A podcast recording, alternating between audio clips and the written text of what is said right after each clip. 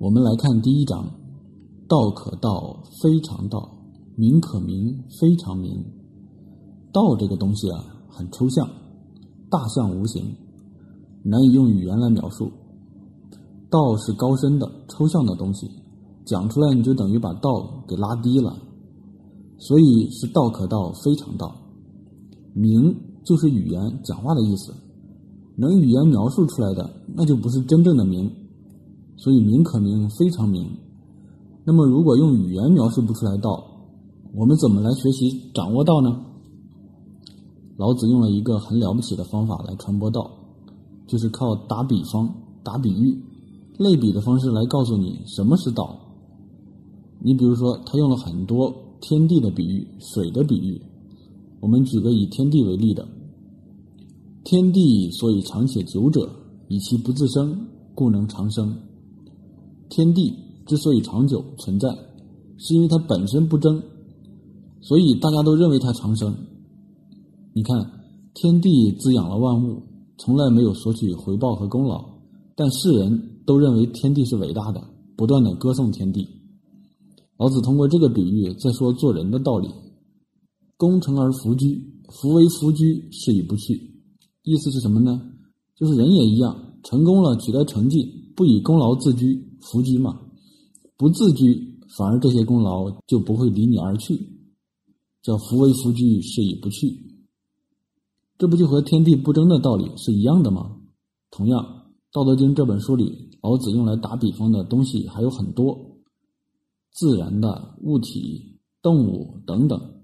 老子用了这些类比，让我们对道更有形象的认识和理解。对于我们来说，通过这些比喻了解道的过程，就叫做悟道。所以，道最终还是要靠悟来了解和掌握的。你看，王阳明在贵州龙场悟道，不就是靠悟吗？接下来，老子啊，就从有和无来揭示道的本源。无名天地之始，有名万物之母。什么意思呢？有都是从无中来的，无中生有嘛。我们现在把这个词当成贬义了，其实这个词里蕴含了很多很深的哲学道理。有都是来自于无，万事万物，包括我们自己，不都是从无中来的吗？世界本来没有你我，天地也是这样。天地初始也是无，神话中盘古开天前一片混沌，什么都没有，无名天地之始。天地有了以后啊，才开始滋养孕育万事万物，不就是万物之母吗？所以无名天地之始，有名万物之母。从进化论的角度看，这个也说得通。我们每个人都是从无到有，人是怎么来的？人是从猿人进化而来的。猿人从哪里来的？从两栖动物进化而来的。一步步往前追溯到单细胞生物，单细胞生物再往前追溯，最终不就只剩下天地了吗？天地之前呢，不还是无吗？所以无名天地之始，有名万物之母。接下来，故常无欲以观其妙，常有欲以观其教。我们知道，有都是来自于无，无中生有。如果我们能观察到无的作用，那就是了解了妙处所在。故常无，欲以观其妙。有的地方，我们来观察它的边界和形状。教其实就是边界的意思。常有，欲以观其教。你看，杯子这个东西，我们观察到是它的外观，但真正用它的是里边空的部分，也就是无的部分。所以老子在后边解释说。有之以为利，无之以为用。无的地方正是我们要用的地方，有的才是在无的基础上有利用的价值。有和无，这个我们还能怎么理解呢？《道德经》里面有句话，大家耳熟能详：“祸兮福之所以，福兮祸之所伏。”福伴随着祸，祸伴随着福。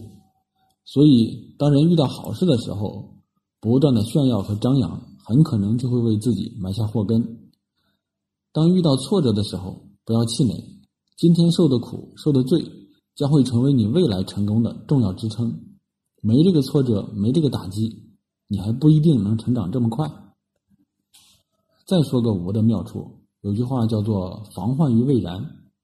在无的时候，危机还没发生的时候，如果你能察觉得到，采取了措施，控制了有的发生，那就是掌握了无的妙处。这次新冠肺炎不就是这样吗？如果开始得到足够重视，可能不会像现在花这么大精力才控制得住。看看其他国家，现在不也一样？光顾着支援中国，关注中国的疫情，总觉得离自己太远，错过了最佳窗口期，导致现在全球疫情爆发的这个局面。还是那句话，无中生有，有都是从无中出来的。大家可以自己想一想，有和无两个方面，还能从中悟出很多的道理。后面就好理解了，有和无，此两者同出而异名。同谓之玄，玄之又玄，众妙之门。有和无都是来自于母亲，来自于玄。在《道德经》里面，母亲、玄都是非常高大的词。此两者同出而异名，同时存在，但作用又互不相同。同谓之玄，什么意思呢？能认识到两者同时存在，那就是到了一种玄的境界了。